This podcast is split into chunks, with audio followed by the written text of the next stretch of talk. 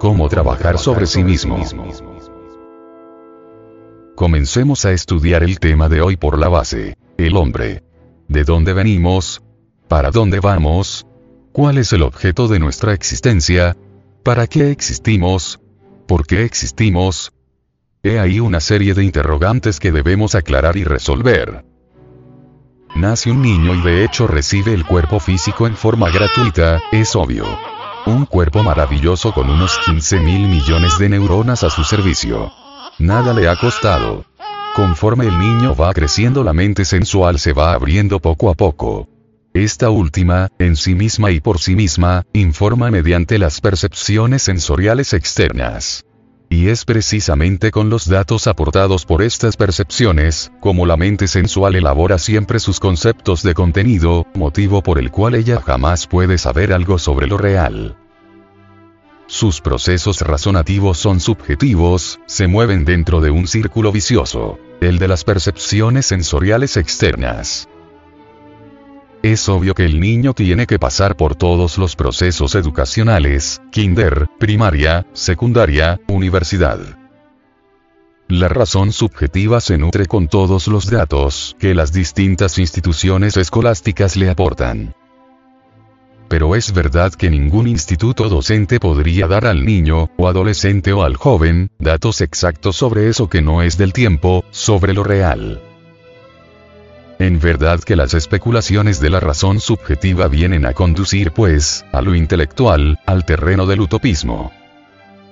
O en el mejor de los casos, de las simples opiniones de tipo subjetivo, más nunca a la experiencia de la verdad, de eso que no es del tiempo. En cambio la razón objetiva que, desgraciadamente, no recibe ninguna instrucción, para la cual no hay escuelas, permanece siempre abandonada. Indubitablemente los procesos razonativos de la razón objetiva, obviamente, nos conducen a postulados exactos y perfectos. Pero el niño, de sitio a sitio, es educado subjetivamente. Para él no existe ninguna forma de instrucción superior. Los datos que los sentidos aportan a la mente subjetiva del adolescente, a la mente sensual, todas las cuestiones escolásticas, de familia, etc. Son meramente empíricos y subjetivos, y eso es lo lamentable. En principio el niño no ha perdido todavía la capacidad de asombro. Obviamente, él se maravilla ante cualquier fenómeno. Un hermoso juguete despierta en él ese asombro y se divierten los niños con sus juguetes.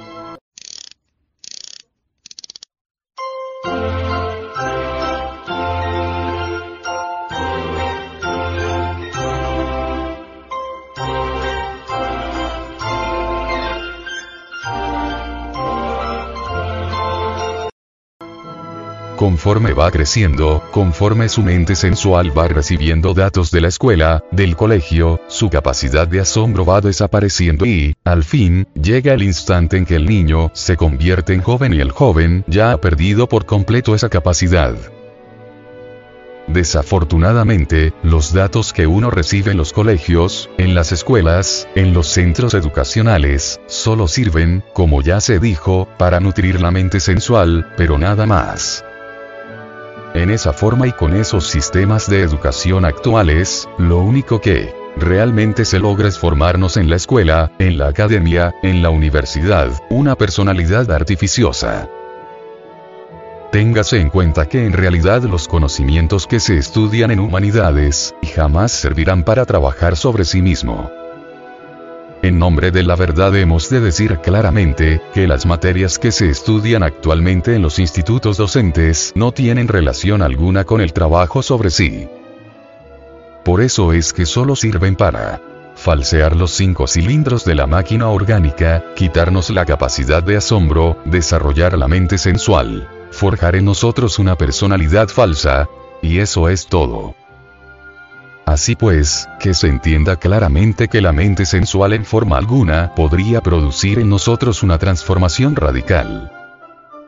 Es conveniente entender que la mente sensual, por muy culta que parezca, nunca podrá sacar a uno de la automatización y de la mecanicidad en que se encuentra toda la gente, todo el mundo. La mente sensual se identifica con cualquier circunstancia. Si por ejemplo, de pronto nos hallamos en un banquete o píparo y nos identificamos tanto con las viandas que nos convertimos en glotones o nos identificamos tanto con el vino que terminamos embriagados. Si encontramos en nuestro camino una persona del sexo opuesto, fascinante, interesante, nos identificamos tanto con aquella que al fin terminamos nosotros en fornicarios o convertidos, simplemente, en adúlteros. En estas circunstancias y de este modo, no es posible trabajar sobre sí mismos. Si por alguna parte hemos de empezar el trabajo de sí mismo, será en realidad no identificándonos jamás con ninguna circunstancia y auto-observarnos de instante en instante, de momento en momento. Hay quienes yerran el camino, existen sociedades, escuelas, órdenes, logias, religiones, sectas, que pretenden lograr la transformación de sí mediante ciertas máximas que llamaríamos de oro comunidades que pretenden mediante tal o cual máxima conseguir algo que ellos llamarían purificación, santidad, etc. Es obvio que una máxima cualquiera de tipo ético, religiosa, nunca podría servir de patrón para los distintos aconteceres de la vida. Una máxima en verdad que jamás podría crear una transformación íntima. Supeditarnos estrictamente a una máxima con el propósito de trabajar sobre nuestra psiquis, sería absurdo, significa convertirnos en esclavos, obviamente. De manera que conviene que reflexionemos sobre muchos catálogos éticos y códigos morales tenidos como máximas de oro. Además, es tanto lo que hay que analizar antes de poder entrar uno en el trabajo sobre sí que, incuestionablemente, un enunciado demostrativo, por ejemplo, por muy rico que él fuese y perfecto, podría ser falso y lo que es peor, intencionalmente falso. Así que al intentar nosotros una transformación de sí mismos, tenemos que volvernos un poco más individuales. No queremos decir egoístas, sobreentiéndase esto como aprender a pensar mejor y en una forma más independiente y perfecta que muchas sentencias sagradas, máximas de oro, como ya dijimos, aforismos que todo el mundo considera perfectos, pero que no podrían servir de patrón de medida para conseguir una transformación auténtica y una organización de la psiquis dentro de nosotros.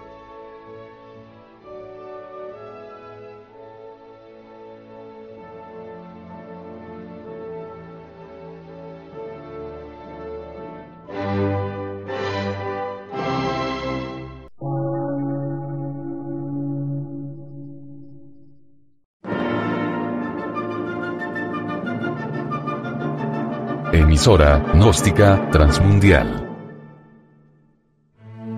Por una nueva civilización y una nueva cultura, sobre la faz de la Tierra.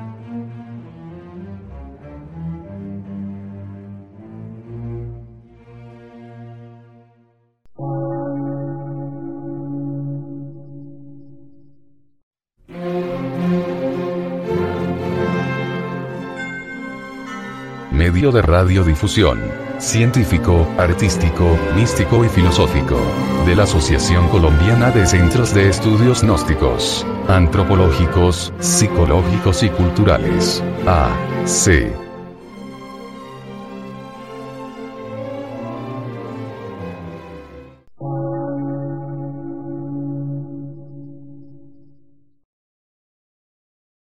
Lectura en movimiento. Difusión sin fronteras.